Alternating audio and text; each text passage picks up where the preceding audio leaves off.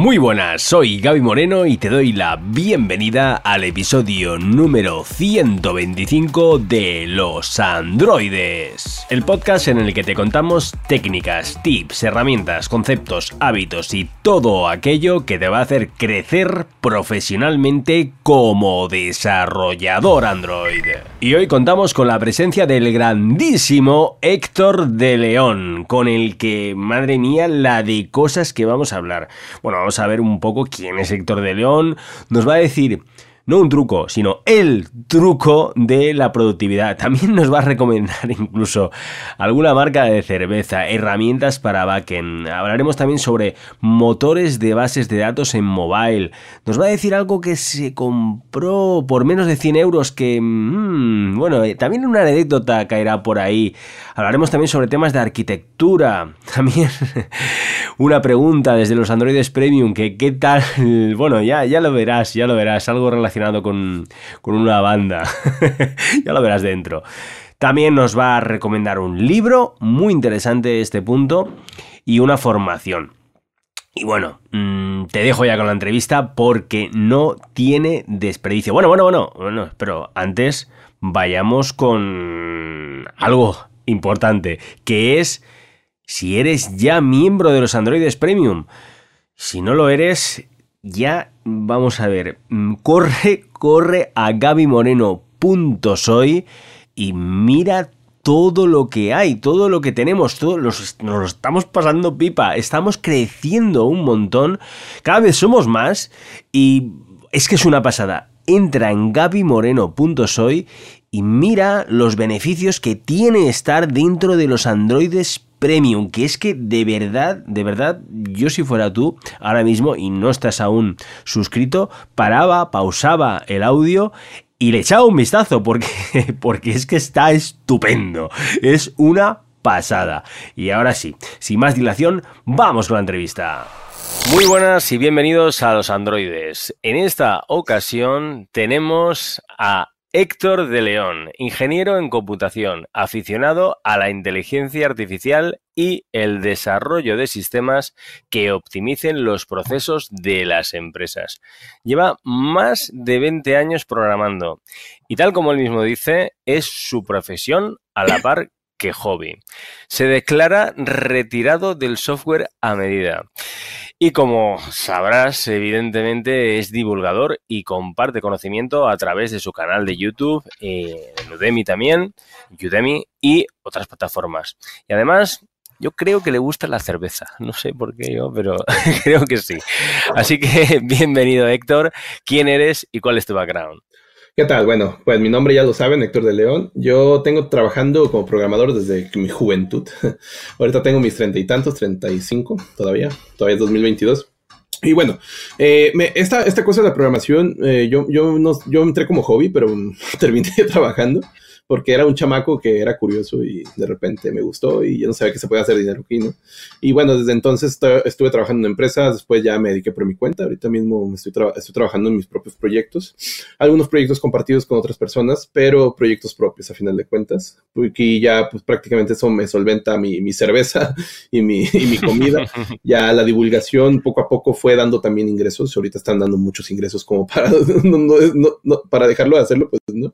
Entonces ahorita ya son como las, yo cuando ya me dicen que, a qué te dedicas, bueno, es que yo ya soy divulgador y programador, porque la divulgación ya también me deja mucho dinero. O no, no, no muchísimo, pero sí me deja lo suficiente como para decir, oh, es un buen negocio. Y eso. Uh -huh. Muy guay, muy guay. Y, y, bueno, y el tema de la divulgación, ¿cómo te dio por empezar a, a, compartir este conocimiento con los demás?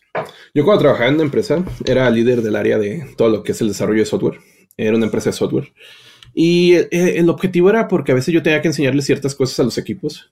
Dije, pues bueno, de, de, mejor deja grabo un video y lo subo a YouTube. Pero era como para que lo vieran ellos, no para que lo viera la gente. O sea, yo no pensaba más allá de eso, ¿no? De la empresa. Yo decía, ahí está el video y ahí está en YouTube y ya no, no, no hay problema. ¿De dónde está el video? No, pues, pues estás a YouTube y ya está, ¿no? Y comenzó a, a, haber un auge, una subida. Yo, yo no sabía, yo no, nunca me entró en la cabeza decir, ah, yo voy a ser divulgador, voy a hacer videos en YouTube. No.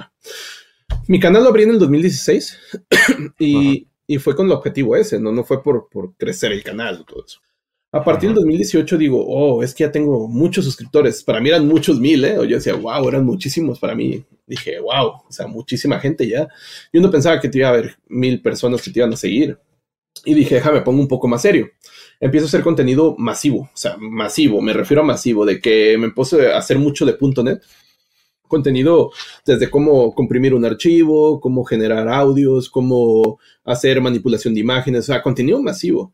Y llegó un punto que, mi canal empezó a tener un, gran crecimiento, llegando a los 10.000 suscriptores ahí por ahí del 2019. Y es cuando dije, oye, por aquí, por aquí es interesante. En ese entonces no se ganaba tanto en YouTube. Por ejemplo, yo ahorita no gano tampoco tanto en YouTube, pero era una mínima cosa. O sea, no, no era como que dijera, ah, lo voy a hacer por, por el dinero. No, no. De hecho, si entras aquí a la divulgación por el dinero, es muy difícil. Al principio tienes que invertirle dos, tres años sin ganar nada o ganar muy poco. Después viene un poco de oportunidad porque hay muchas oportunidades que te van saliendo. A mí ya me han salido muchas oportunidades que yo nunca pensé que iban a llegar. Y, pero la visión nunca fue el dinero, ¿eh? nunca, nunca fue de decir, ah, yo quiero divulgar porque quiero ganar mucho dinero, sino que fue un punto de decir, oh, a la persona le está gustando lo que yo estoy haciendo. O los comentarios que dicen, no, oye, esto me ahorró mucho tiempo. Y dije, hay que seguir haciéndolo. 2018, 2019, 2020 para mí fue como un poquito más el boom por lamentablemente la pandemia o afortunadamente para nosotros en YouTube. Fue un gran crecimiento para muchos canales porque la gente está encerrada. Entonces, ¿qué, qué tenga que ver? Bueno, pues YouTube, ¿no? A partir del 2021, mi canal explota, ya, ya llegamos a los, o sea, ya llegamos casi a los 100 mil suscriptores. Para mí ya es mucho. Yo, yo, yo, nunca pensé que iba a llegar a 100 mil suscriptores. Era lejanísimo. Este año lo llegamos y este año, este, este solo año, 2022, tuve cerca de 50 mil suscriptores. O sea, te estoy hablando que este solo año tuvo la mitad de más de la mitad de crecimiento del, canal. O sea, fue, fue una, una, bomba, ¿no? Entonces, es interesante cuando estás divulgando y sobre todo hay que tener ciertos lineamientos y hay que, y hay que mejorar. Por ejemplo, mi contenido al principio era muy más burdo, más vulgar, se puede decir, más este, sin un fundamento o sin un objetivo. Porque pues, yo no llegué aquí a, pensando en los miles de suscriptores, en los miles de dólares. Yo llegué como un hobby también se podría decir. Igual que la programación llega como un hobby, después ya no puede salir. Y acá también es, es, lo mismo, ¿no? Llegas a ese punto y dices, oh, diablos, es que, es que se está poniendo interesante. Eh, YouTube te, ya subes un video y lo ve muchísima gente y dices, eh, hay que tener un poco de cuidado con lo que se dice, porque hay mucha gente que, confía en lo que tú dices y hay que tener cuidado en que si la cagas con algo que dijiste, eh, corregirlo. Yo le he cagado con algo que he dicho, por ejemplo, alguna vez dije que en .NET 3.0 iba a ser posible, en .NET Core 3.0 iba a ser posible trabajar con Windows Forms en Linux.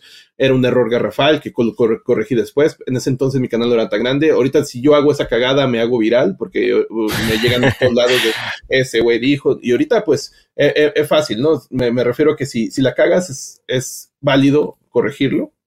Decir, eh, tuve un error en ese video, tuve un error en eso que dije ahí. Y, y es válido, o sea, no, no, no, no es algo que, que estés pecando, sino que simplemente lo corriges y dices, me he equivocado, todos nos podemos equivocar. Entonces, aprendes a hacer eso.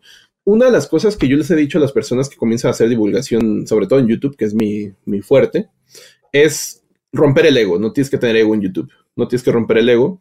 A mí me decían este año que, que por qué no salían entrevistas. Pues que nadie me invita. no, no, no, que me hacen las entrevistas. Oye, invítame, ¿no? Eh, nosotros a veces piensan que no, no aceptamos eh, otros colegas que estamos en YouTube, si aceptamos, ¿por qué no? O sea, o sea, son, son personas que están haciendo lo mismo que uno. Uno estuvo también eh, comenzando a hacer contenido, es muy difícil crecer, muy difícil, pero una vez que agarras el ritmo, tu propia esencia, eh, vas, vas mejorando, mejora continua. Y, y regularmente cuando, cuando preguntas a una persona que ya tiene algunos años divulgando contenido, sí te acepta, sí te acepta. A lo mejor alguno que no, pero la mayoría sí te va a aceptar.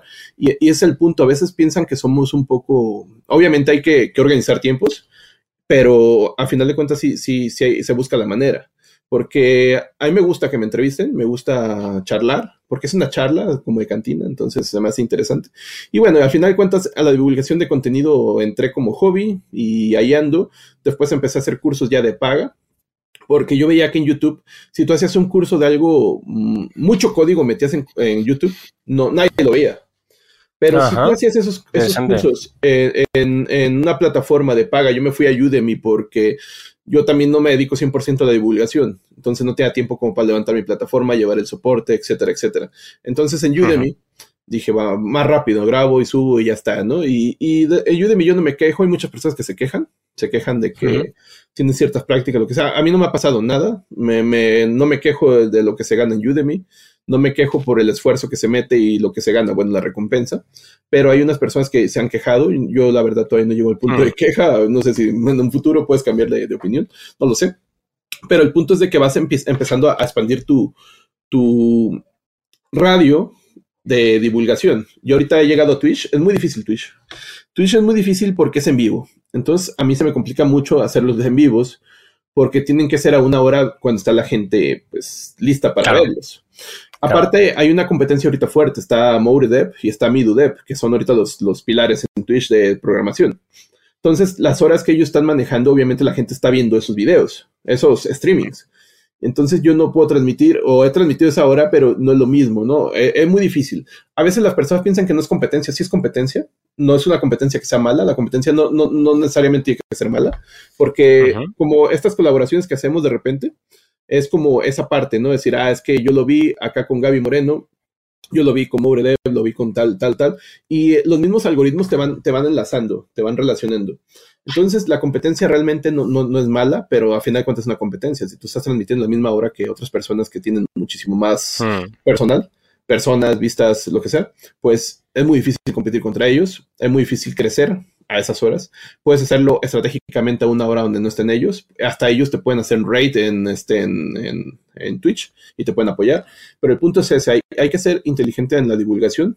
Eh, no esperes ganar mucho dinero al principio, no se gana, tienes que sufrirle, tienes que invertirle, es una inversión de tiempo, trabajo, tiempo, estrés y lo que el consejo solamente que voy a decir a una persona que quieran compartir contenido, si quieren hacerlo, háganlo, pero no se quemen, no, lo hagan obsesivamente, háganlo. Yo lo hice obsesivamente, te quemas, te quemas porque no ves mucho resultado rápido.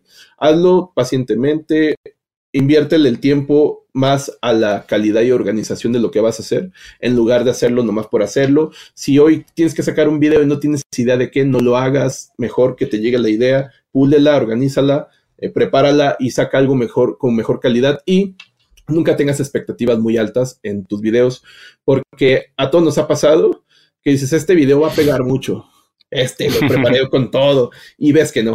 O sea, y al revés, puedes hacer un video que no, se me ocurrió, lo grabé y subió ahorita, ¿no? Ahorita yo acabo de grabar un video también de esos, de los que simplemente se me ocurrió, me puse a grabar en la mañana y va para arriba. Ahorita está, es un video de los que están número dos ahorita en cuanto al top de los últimos 10 videos.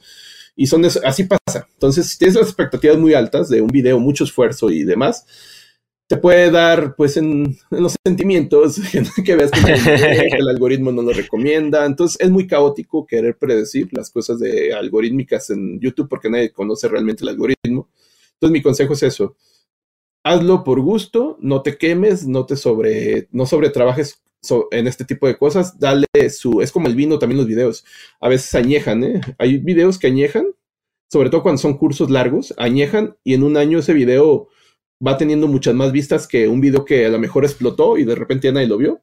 Tu video a lo mejor llega a 100 mil vistas, el que nadie lo vio al principio, y te genera mucho más. No, no solamente dinero, también es el engagement, eh, también es el, los suscriptores, también es el que cuando busquen algo sales tú, tu carota ahí. Entonces el punto es ese, ¿no? Hay que, hay que ser hacerlo por gusto, pero no quemarte, no sobre explotarte y no, y no esperar algo que es, caótico. No puedes esperar algo de un algoritmo caótico, esperar decir a este va a pegar. nadie sabe eso, nadie lo sabe. Totalmente, tiene todo el sentido del mundo. Em, ahora después te preguntaré, que tengo, tengo varias preguntas de, los androides premium, que vamos, hay por ahí unas preguntas bastante, bastante interesantes, pero te quería hacer yo una que, es, bueno, nos has estado contando un poco, pues, cómo empezaste, cómo, cómo seguiste, cómo fuiste evolucionando, pero veo eh, muchas cosas. Es decir, tienes que tener algún truco escondido para ser tan productivo. ¿Cómo te las apañas, Héctor? Vale, eh, es, bien fácil, pero es difícil. Es bien fácil el camino, pero es bien difícil aplicarlo hacer una cosa a la vez. Hacer una cosa a la ah. vez. Solamente una cosa. Y es bien difícil, porque de repente, en mi caso, por ejemplo, yo estoy atendiendo muchas cosas y de repente me llegan otras cosas. Entonces, ¿qué es lo que hago? Jerarquizar. Es decir, esta es la cosa más con la jerarquía máxima y nada la puede quitar. O sea, me llegan, llegan, no sé, un correo, una venta, porque también tengo productos y se venden, etcétera. Entonces digo, ok, esta venta pues, se vendió, ya, ya se vendió, puedo esperar unos minutos, no, no. No se va, no se va a, regresar la venta, ¿no? O sea, puede esperar unos minutos y ya, ya atendemos. Siempre jerarquizar las cosas, jerarquizarlas, y obviamente la jerarquización tiene que tener unos valores. Te, está, te gusta hacer eso, te, son mis valores, ¿no? ¿Qué tanto me gusta hacer eso? ¿Qué tan importante es hacerlo y qué tan importante es no hacerlo?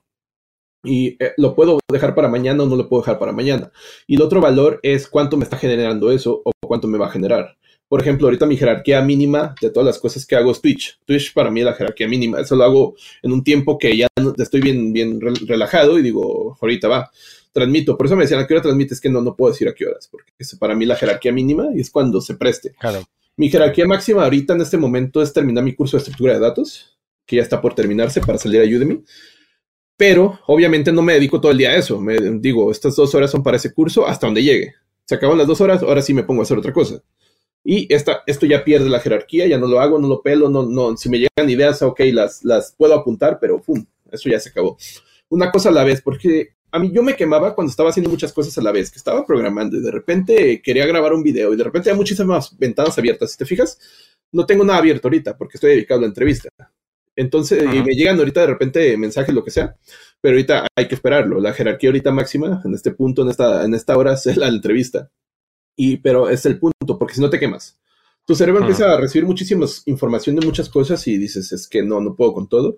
Te quemas, yo me he quemado, es lo peor que te puede pasar como trabajador, que quemarte, quemarte no te haga ganas de hacer nada, te quemas, te confundes, se te va, se te limpia el cerebro, o sea, a veces no te acuerdas de las cosas, no te acuerdas ni qué día es. Es, es, muy, muy, muy, muy, muy, es una sensación horrible. Y yo trato de no quemarme. Yo cuido mucho mi salud mental. Entonces, parece, si hago muchas cosas, parece que hago muchas cosas, es por eso, porque priorizo y me dedico una cosa a la vez. Y cuando no alcance ya, por ejemplo, estoy en la tarde ya con mi novia viendo una serie, eso es mi prioridad. Nada de trabajo. Vamos a correr, esa es mi prioridad, nada de trabajo. Pero sí, soy mucho de, de enfocarme a, lo que me dé más, eh, a la que me da mayor calidad y a lo que me va a traer un cambio en la vida. Digo, esto me, puede, me va a ayudar, me va a dar más ingresos, esto me va a ayudar, me va a dar cierto engagement, es una buena oportunidad. Me, me invitan a una entrevista, ah, bueno, eso es una oportunidad a final de cuentas. Y eso es el punto, una cosa a la vez. Parece fácil, pero bien difícil, ¿eh? Muy difícil. Buenísimo, buenísimo consejo. Y, y, vamos, y totalmente de acuerdo, que es que es muy fácil decirlo, pero cuesta. Cuesta, cuesta. Em, vale, vamos a ir, que tengo por aquí apuntadas preguntas de, los Androides Premium. Tenemos, a ver, la primera de Resarco, que es Carlos de Resarco, que es el admin de, la comunidad, que pregunta, la primera pregunta, que qué cerveza recomiendas. Ok, pero ah, ¿en qué país está? Es que también depende mucho del país. ¿eh? Él es de Chile. Ah, de Chile. Ay, ay, ay, ay. Y fíjate que sí, hace poco tomé, tomé unas cervezas de Chile. El, mejor para contestar esas preguntas es, es Hola Mundo Nicolás Schurman. Hace, hace, poco me tomé una cerveza chilena, pero no recuerdo el nombre. Y por eso ahorita dije, ah, wow, pero no me acuerdo el nombre. Era, era una Red Ale, pero la publiqué en Twitter. Nada más que no me acuerdo el nombre, no, no traigo el nombre ahorita. Pero yo te recomiendo una cerveza fuera de, que sí puedes conseguir ahorita ahí en Chile. Mm, una muy comercial, pero es, es, una buena cerveza, una Delirium Tremens. Delirium Tremens es una cerveza belga. Es muy rica, muy rica la Tremens, porque la Nocturne a muchas personas no le gusta. Suena Delirium Tremens la enfermedad. Bueno, pues se llama la cerveza. Te recomiendo esa. Delirium Tremens la puedes conseguir en Chile, la puedes conseguir en todo el mundo. Porque, y el otro nombre se los pongo en los comentarios, que la verdad no lo traigo ahorita en la cabeza. Mm, sí, lo, lo, pondremos. Eh, estará, pues, el, bueno, el nombre de, este episodio, bueno, serán gabymoreno.soy barra Power H de León. Así que lo, dejaremos ahí todo. Vale, y, ya una pregunta más, eh, más de programaciones. Siendo backend, ¿has probado Ktor como backend o algún experimento que hayas hecho con, con Kotlin como backend? Yo no, no, he probado eso, pero las cosas raras que he hecho como backend yo creo que tiene que ver con todo el tema de tiempo real. Me, me, refiero a, a, qué. Lo más raro que hemos hecho, bueno, que he hecho yo junto con otro amigo, fue, eh, como backend, fue abrir, eh, trabajar con Internet de las cosas y en tiempo real y con la nube. Esto lo hicimos para, nosotros tenemos una aplicación para condominios, para manejar condominios. Ya he hablado bastante en YouTube, en algunas entrevistas. Aquí voy a hablar un poquito. Una aplicación que, bueno, es que son varias aplicaciones, todo un entorno. Son aplicaciones desde celular, que también le pego al celular y al híbrido, me echan mucha carrilla por eso, porque yo no trabajo nativo, no sé, no sé, no voy a trabajar nativo porque no sé. Trabajo híbrido y no es lo mejor, obviamente, pero es lo, que se presta para mí, porque estoy programando muchas cosas y de repente aprender nativo no tengo tiempo. Otra vez la priorización, la jerarquización. Y bueno, el punto es que eso me lo resuelve. El punto es que hay una aplicación que al momento que le das clic, abre la puerta. O sea, una puerta, una puerta de, de hardware, tal cual, una puerta de un condominio cuando entras con tu carro. Y dirás, es que es bien fácil, sí, es bien fácil, pero hay muchísimas validaciones de negocio para abrir esa puerta y tiene que ser en tiempo real. Y el punto es que esto se tiene que conectar a un backend, el backend tiene que estar en alta disponibilidad, por lo cual está en la nube, cierto servicio, el de real time que está escuchando los nodos. Y sobre todo la programación de C para la puerta, pues también tiene que escuchar esa solicitud en real time. Entonces hay una programación muy profunda que, para algo tan sencillo como la persona llegue y diga, clic, ah, se abrió, qué padre, uh, está bien fácil, no, está súper difícil. Validaciones de negocios, ya pagó, no pagó, porque también no se abre la puerta para los que no pagaron. Esas validaciones tienen que ver con recargos, con ese tipo de cosas monetarias ahí confusas de que ah, ya pagó, sí pagó, pero es pronto pago, es, no pagó, le faltaron ciertos recargos esas validaciones de negocio y aparte el, tiempo real y sobre todo trabajar con hardware en tiempo real. Porque una cosa es trabajar en tiempo real con frontend y, y todo eso, pero otra cosa es trabajar con, con, hardware en tiempo real. Y ahí es meterte a internet las cosas y con backend. Porque a veces las personas piensan que el backend solamente es para trabajar con el frontend. No, chavalones, el backend trabaja con cualquier cosa. Mobile, desktop, videojuegos, eh, internet las cosas y vienen muchas más cosas. Viene la programación Vestil. Entonces, ahí está. Esa es la cosa más rara que ahorita me viene a la cabeza de lo que he trabajado como con backend este año, este año de hecho. Muy interesante. Vale, eh, Jimmy Saenz, también de, los Androids Premium, nos dice, bueno, te dice, ya que Héctor es un crack en bases de datos, mi pregunta sería, ¿hacia dónde crees, crees que se moverán los motores de bases de datos en mobile? Considerando que muchos móviles hoy en día son como PCs, que, tendrán cada vez más features relacionadas a cómputo y optimización, aparecerá una database como Realm, que le quitará el trono a SQLite, todo ese tipo de cosas. Yo creo que, bueno, ahorita ya vimos, bueno, en el lado del backend ya vimos que están en la nube, ¿no? Es lo, lo, que sigue. Lo que yo pienso que va a pasar en mobile es mucho serverless, o sea, muchas conexiones serverless sin necesidad, necesidad de un backend.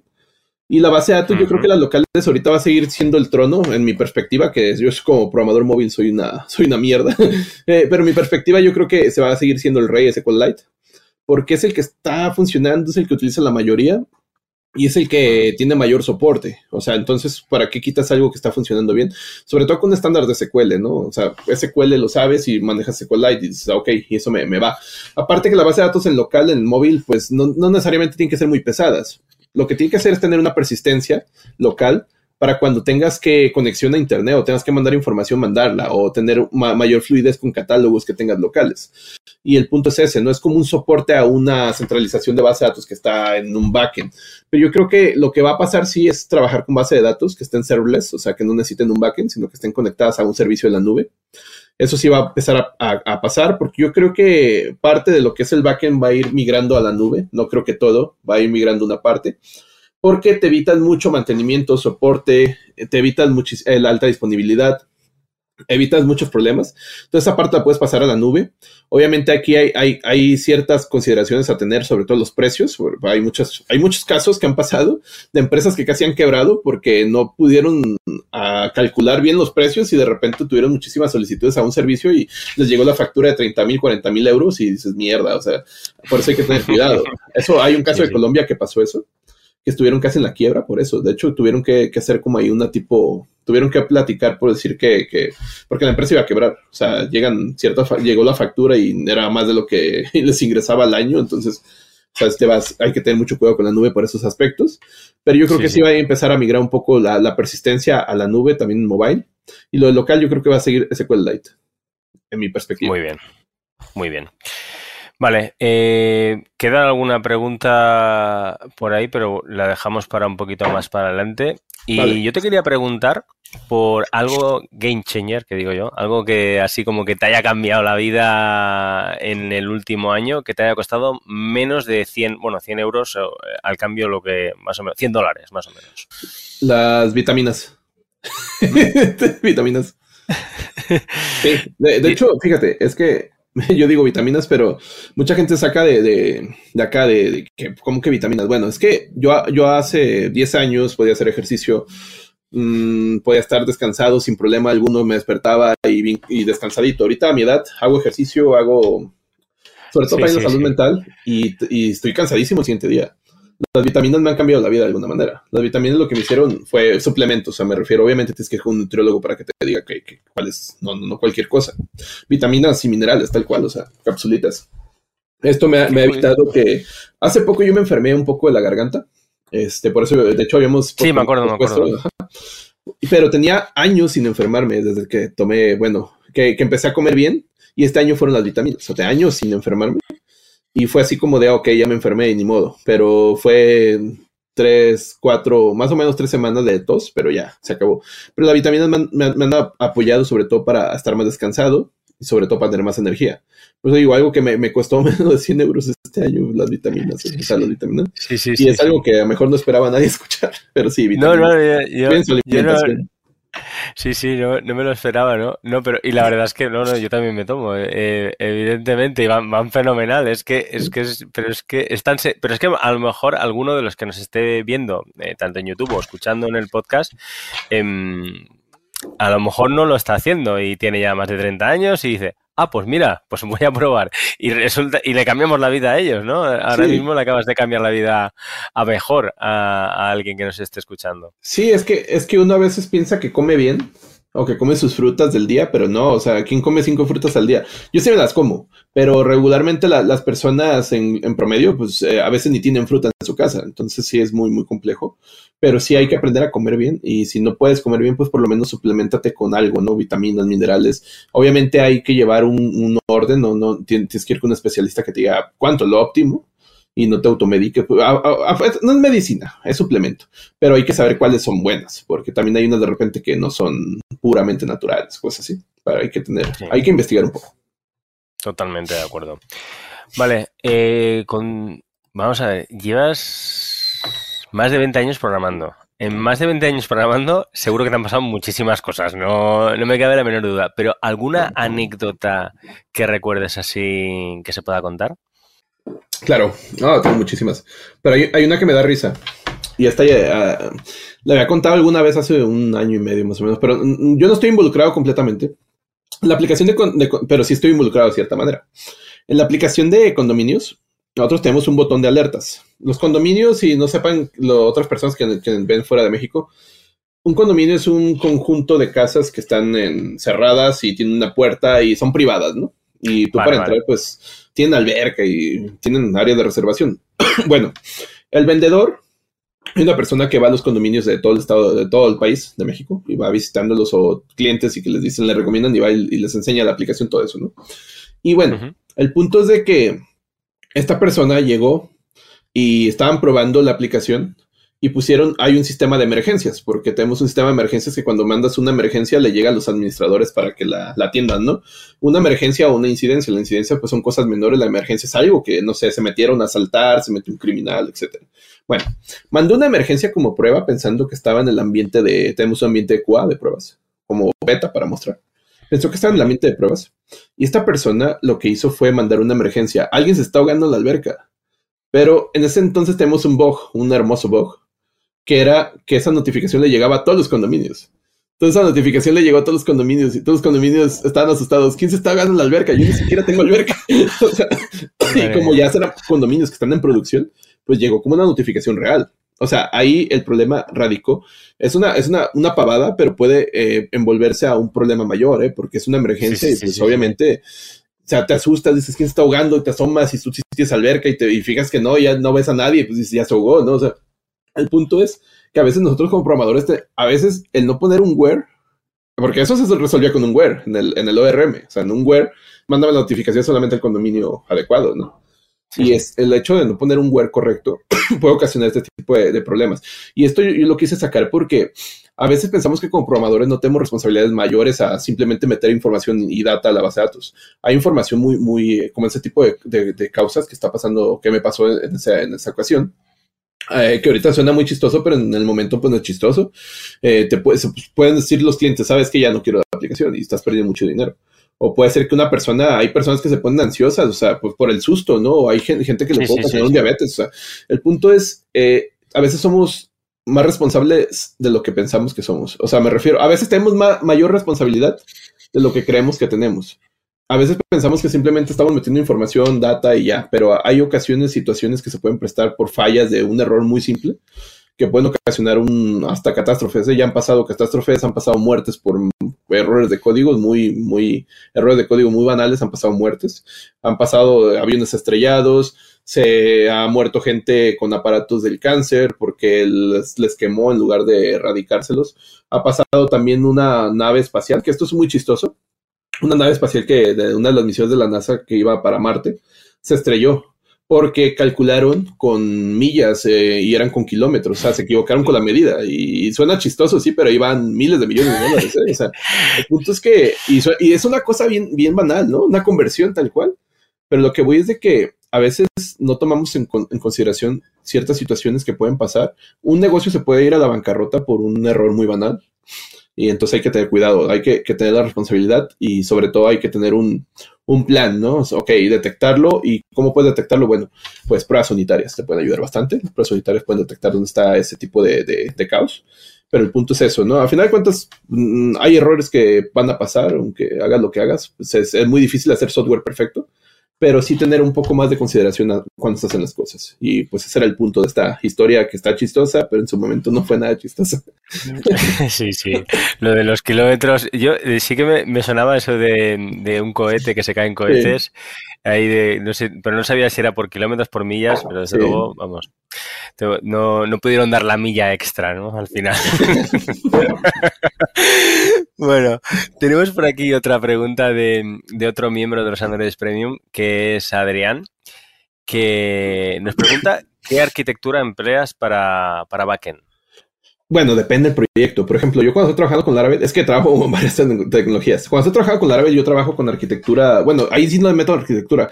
Me, baso con los facades que ya tiene. Y si quiero hacer algo, eh, Laravel tiene una tecnología llamada, bueno, tiene un mecanismo llamado Service Providers, que es como un tipo de inyección que se puede inyectar en los controladores. Entonces, cuando yo necesito eh, algo muy en especial, una funcionalidad de dominio, pues simplemente la, hago una clase y la inyecto la inyecto ahí con Service Provider. Bueno, en ese caso, porque en Laravel eh, siento que es muy flexible, PHP es más flexible que C Sharp, por ejemplo.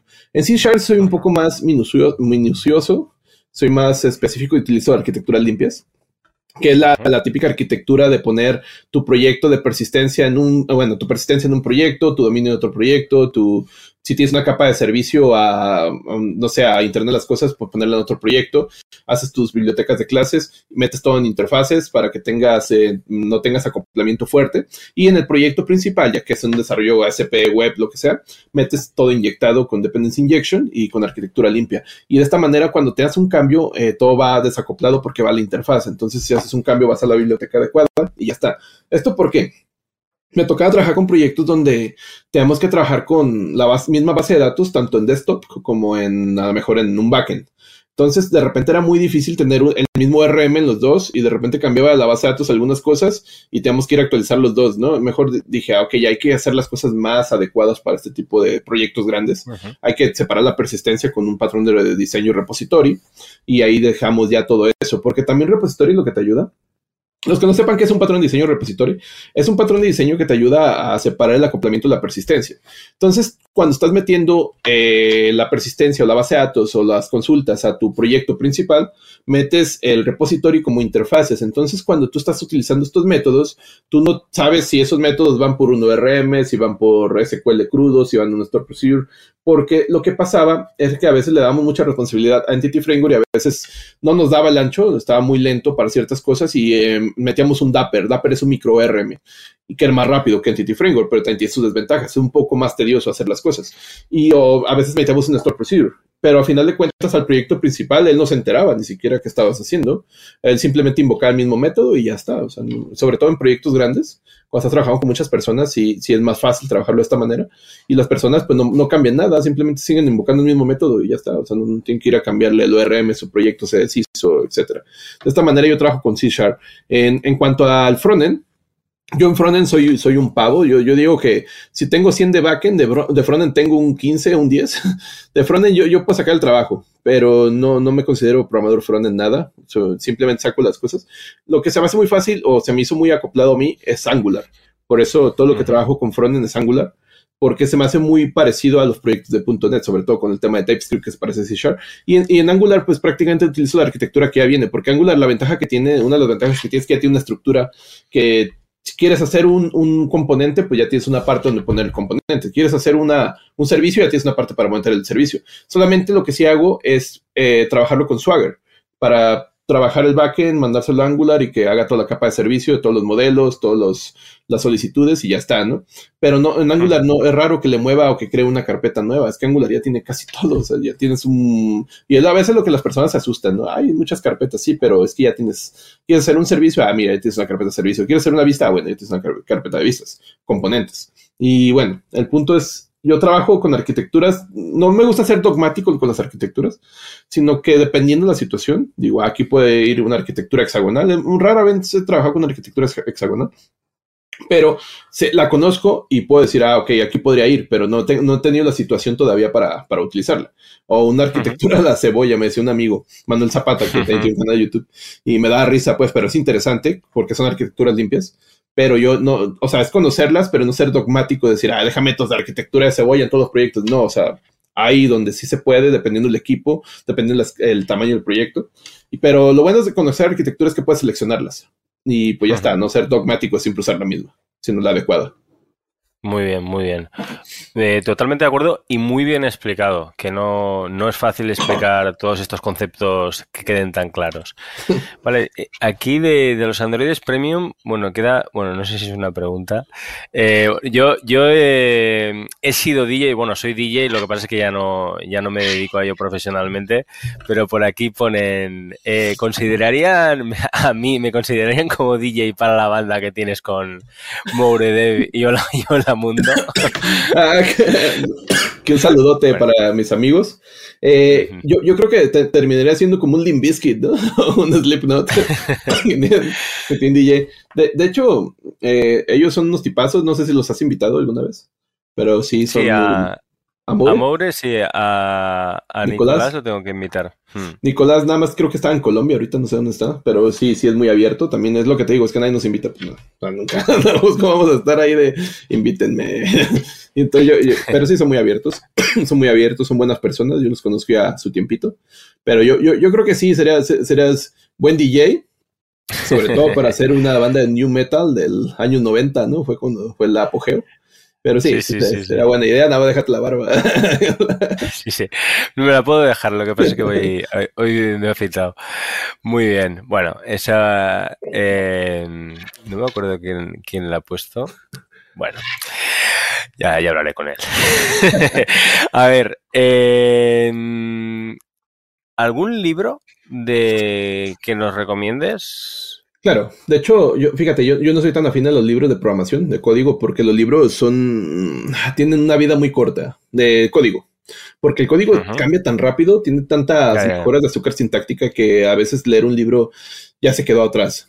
Lo que sí, quería recomendar libros, por ejemplo, de ciertas prácticas o de patrón de diseño, pero quiero recomendar mejor un libro que tiene que ver con computación, tiene que ver con física, tiene que ver con la realidad completa, tiene que ver con matemáticas, tiene que ver con muchas cosas, muchas cuestiones.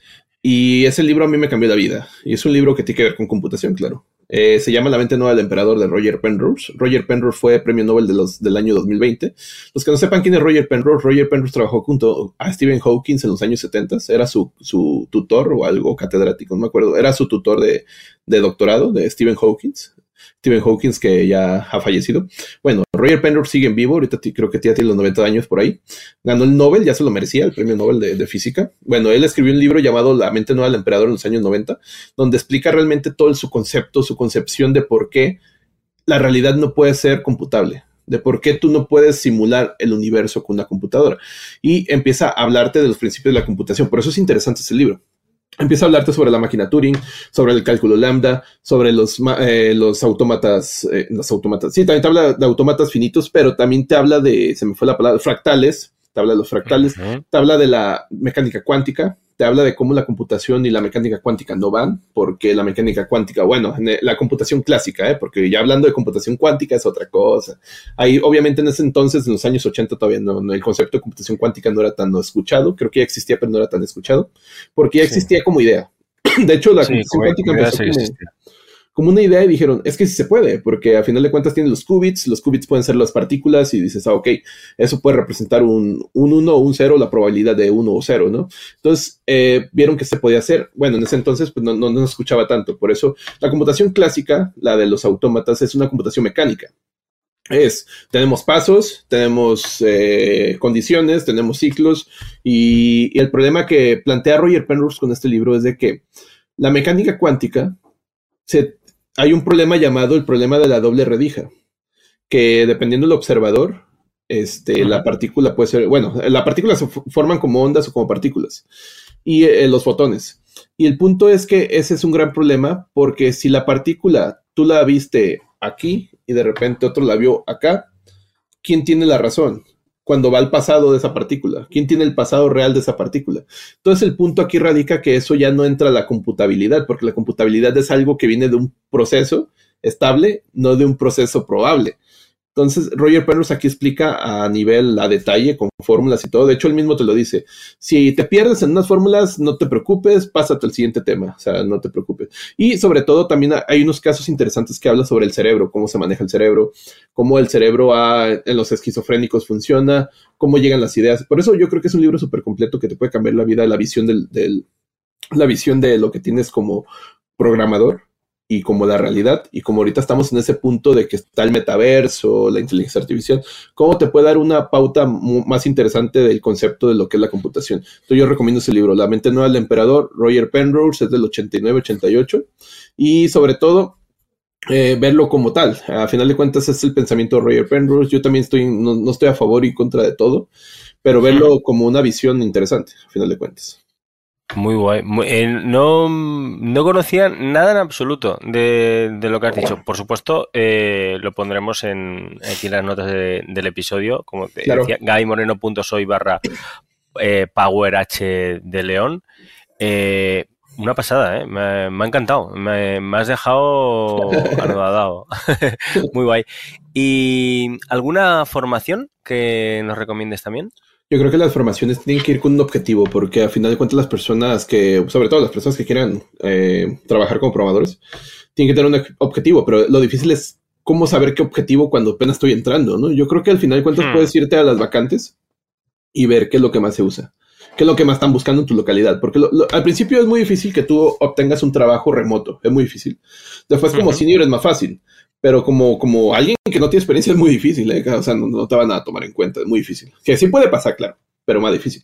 Entonces, ver que en tu localidad cuáles son los trabajos, o, o si piensas mudarte, cuáles son los trabajos que están en esa localidad, más, más, más, que tienen mayor cantidad porque entre mayor cantidad hay más opciones y es más fácil que quedes. Ver qué tecnologías, cae seguro va, a ser JavaScript, va a ser Python, va a ser, este, de repente, hay muchas tecnologías legacy como Java. No, no digo que Java sea legacy, sino que hay muchas personas que, y son buenos sueldos, eh, los de Java, buenísimos. Entonces el punto es elegir, sobre todo, cuál es el que te llame más la atención y, y no te abrumes de que digas, es que elegí mal o elegí bien. No, elige uno, no pasa nada. Entonces, bajo ese objetivo, céntrate en ese objetivo y céntrate en esa cosa. Céntrate buscando, hay cursos gratuitos de casi seguro de todas las tecnologías que estén buscando los ahorita vacantes para junior. Así que la, gran ventaja ahorita es que hay muchísima información gratis, o sea, donde sea, lo que quieras. ¿eh? Yo, yo, yo, yo quisiera haber tenido esto en los años del 99, del 2000, o sea, no, no, no, era una, un caos aprender programación en ese entonces. Eh, tenías que ver códigos de otras personas. Y, y, acá el punto es que tienes la ventaja de, ok, decidiste Python, decidiste JavaScript, ok, entonces céntrate en un framework. ¿Cuál es el framework que más utilizan? En, JavaScript casi seguro que va a ser un frontend React. en, en Backend Express, en Python Django, Django. Entonces el punto es seleccionarte uno. ¿Cuál selecciono? Backend o frontend. A ver, chaval, ¿te gusta, ¿te gusta andar acomodando cosas? Vete al frontend. ¿Te gusta estar acomodando data? Vete al backend. Así ya después te puedes cambiar, ¿eh? A lo que voy. A lo mejor vas a decir, es que si me equivoqué del objetivo.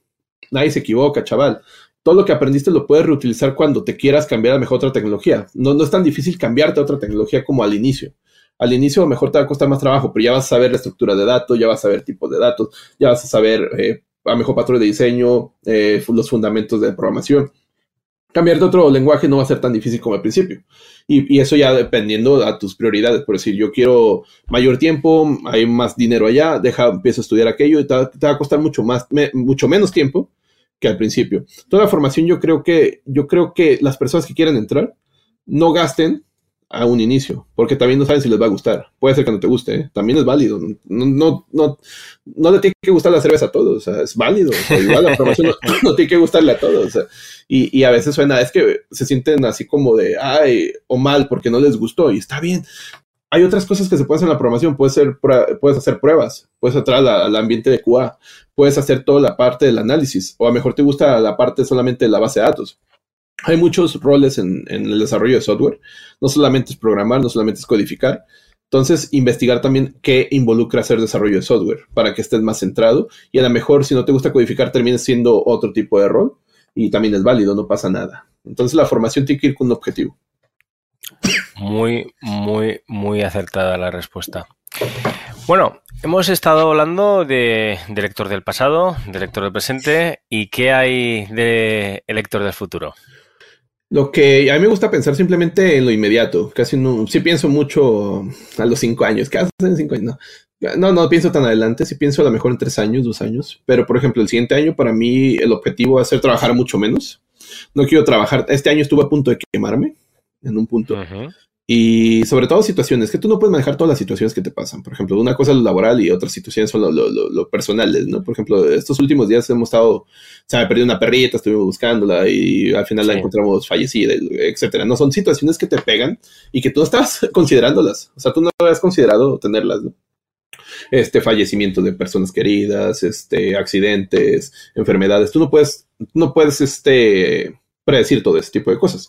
Entonces, lo que trato de hacer el siguiente año es trabajar mucho menos para tener un colchón mental para ese, para ese tipo de situaciones que tú no puedes predecir. No las puedes predecir por si pasan, pero estar prevenido, no, no, no tener miedo, sino simplemente estar prevenido para tener un colchón de tiempo, un colchón mental y no quemarte, porque una vez que te quemas es muy difícil salir. Entonces el, el punto es trabajar menos, los objetivos, yo pienso sacar tres cursos de paga el siguiente año. Ya los tengo planeados, ya los tengo organizados, falta grabar.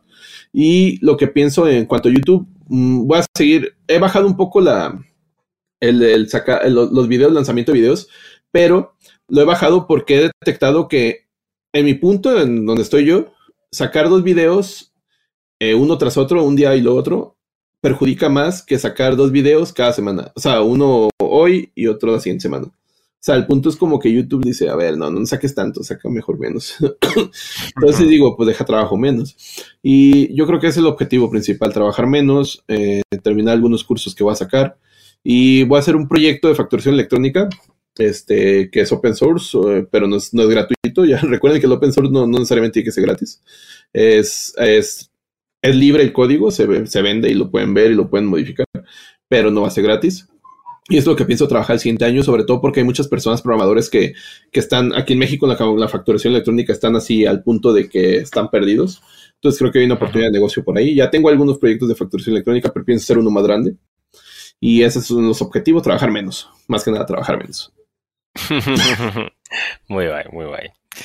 Em, vale, pues me queda una última pregunta que es ¿A quién quieres que entrevistemos aquí en el podcast en un futuro episodio? Entrevista a Nicolás Schurman. Hey, huevón, acéptale, cabrón. Nicolás Schurman. Muy bien. y, este, y ve aprendiendo chileno, ¿eh? vale, vale. Me tocará. Me tocará. Muy bien. Vale. También sabes a quién puedes invitar, nada más, no, no, sé si lo, no sé si lo has considerado, o no sé si ya lo invitaste, a Loco Mans. Mm. Lo tengo apuntado, lo tengo, lo tengo, lo tengo apuntado. Sí, sí, pero aún no, aún no habla con él. Mans es el tipo más este, raro codificando que conozco. Y es súper interesante. O sea, el, el, CSS es un mago. Es el tipo, yo creo que está en el top de CSS. Eso yo por eso le digo el loco Mans. Yo lo he entrevistado, un tipazo. Eh, él también es buena opción porque el contenido de CSS avanzado es, no es tan, no, no hay tanto. Hay mucho contenido de CSS, pero CSS avanzado como el de Mans, hay muy poco, muy poco. Y a otra persona que te consideraría que invitaras es Hanna Octava. Hanna Octava es una doctora aquí de la UNAM, es polaca, pero vive aquí en México. Hanna Octava. También es, un, es una doctora, ya está retirándose de, la, de lo que hace como docente, pero sabe muchísimo, sabe muchísimo, muchísimo, muchísimo. Hanna Octava. Yo la he entrevistado en el canal y es, es, no, aquí, o sea, es una referente en México, prácticamente. Muy bueno, muy bueno. Apuntado queda. Vale, pues nada, eh, por supuesto, muchísimas, muchísimas gracias. Eh, aparte de que me lo he pasado súper bien y estoy seguro que los que nos han escuchado nos han visto, nos han visto también, estoy muy contento porque mm, eh, había cosas que no me esperaba que, has contado, que, vamos, me parece brutal. Sobre todo el tema de lo del libro este que has comentado de, la, nueva mente del emperador. La nueva mente del emperador. He, apuntado como las palabras clave para después ir a, ir a buscarlo. Me, me ha encantado. Así que, vamos, muchísimas gracias. Mm, todo, eh, yo creo que de todos los que estén viendo, mm, no creo que haya ni uno solo que no, que no te siga, pero ¿dónde te puede encontrar la gente? En Twitter, yo, solamente manejo YouTube y Twitter, no, no me gustan las demás redes, más bien no tengo tiempo. Eh, Twitter, Héctor de León, Loco los Perros, Power H León, pueden encontrarme, de hecho aquí está bajito. Porque, y en YouTube, pues H de León, aunque tengo otro canal que se llama H de León Live, que simplemente estoy subiendo las, las repeticiones de Twitch, algunos pedazos, y ese canal ha ido bien, a pesar de que no subo mucho, los videos les gustan, pero bueno, ahí pueden encontrar. Muy guay, muy guay. Pues nada, lo dejamos aquí. De nuevo, muchísimas gracias. Eh, y nada, un abrazote. Adiós. Hasta luego. Menuda pasada. Qué ¡Wow! ¡Qué maravilla! ¡Qué maravilla! ¡Qué guay! Por cierto, comentarte que en la entrada de la web, en gabimoreno.soy barra Héctor guion de guion León, ¿vale? O gabimoreno.soy barra 125, que es el número de episodio de este, el número de, sí, el número de episodio del podcast, Em, tienes los links a mm, lo que hemos comentado. Por un lado, la, marca de cerveza y por el otro, eh, el libro. El libro este que recomienda Héctor. Una, una pasada. Y bueno, un millón de gracias por acompañarme. En especial, muchísimos a los que ya estáis apuntados a la newsletter Android, que llega cada domingo. Te puedes apuntar completamente gratis en gabymoreno.soy barra newsletter. Y la verdad es que es una manera muy guay de recibir tips en tu bandeja de entrada cada domingo. Tips de Android, evidentemente.